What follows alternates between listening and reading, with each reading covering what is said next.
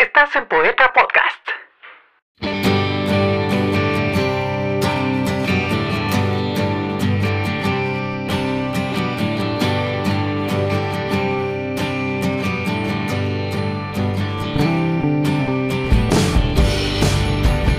Odio a los adolescentes, es fácil tenerles piedad.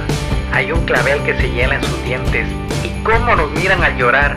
Pero yo voy mucho más lejos, en su mirada un jardín distingo. La luz escupe en los azulejos, el arpa rota del instinto. Violentamente me acorrala esta pasión de soledad que los cuerpos jóvenes tala y quema luego en un solo haz. ¿Habré de ser, pues, como estos? La vida se detiene aquí.